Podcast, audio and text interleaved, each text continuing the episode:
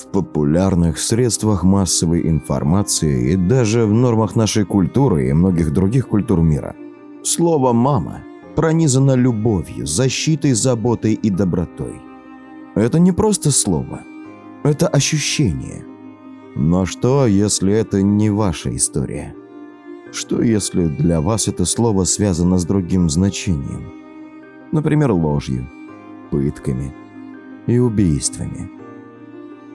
В 1994 году в маленьком городке Реймонд, штат Вашингтон, Мишель Нотек, она же Шелли, мать трех девочек от трех разных мужчин, придала слову «мама» устрашающий смысл.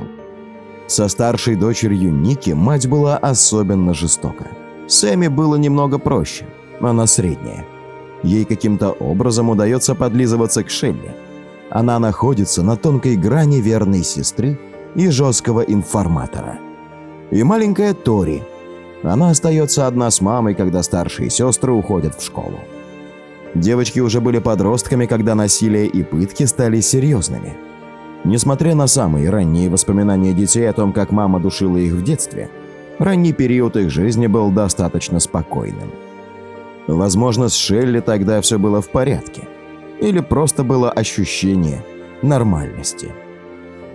Лаура, бабушка девочек, рассказывает, что с ранних лет в Шелли ее падчерице уже зародились семена извращенного нарциссизма – Шелли обвинила своего отца в изнасиловании, потому что ей не хватало внимания. И это несмотря на то, что медиками было доказано, что она все еще была девственницей. Это показатель того, что психопатическое поведение развивалось многие годы. Предположительно, было унаследовано от ее собственной бабушки по материнской линии Анны, которая была наставницей Шелли во всех криминально сумасшедших событиях. К сожалению, сейчас невозможно проверить диагноз Шелли с профессиональной точки зрения, чтобы понять, в чем проблема. В безумии, воспитании или где-то посередине. По мере того, как девочки взрослели, Шелли заставляла их купаться в ванне с отбеливателем. Отправляла голышом по морозу на склон холма и заставляла мужа обливать их водой. Пока они подскальзывались и падали в замерзшую грязь, она делала вид, что дирижирует ими. У Шелли была подруга Кэти Лорена. Однажды на свою беду она переехала к Нотикам, и девочкам стало немного легче. Кэти стала новой целью Шелли. И насилие перешло на новый уровень. Шелли топила Кэти, морила голодом и возила в багажнике семейной машины. Кэти не выжила. Это должно было встряхнуть девочек, но история повторялась снова и снова.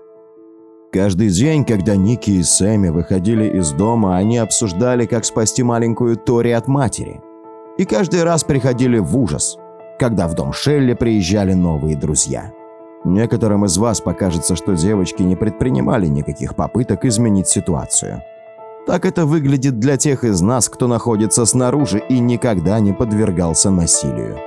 Представлял ли Дэйв Нотек еще одну жертву, а не взрослого мужчину, который добровольно пытал своих дочерей? Убивал невинных людей, а затем скрывал улики и был сообщником.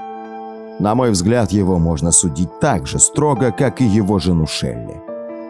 В 2003 году вместе со своим пособником, предположительно безвольным мужем жертвой Дэйвом, Шелли была признана ответственной за десятилетия жестокого обращения и пыток детей – а также за многочисленные убийства.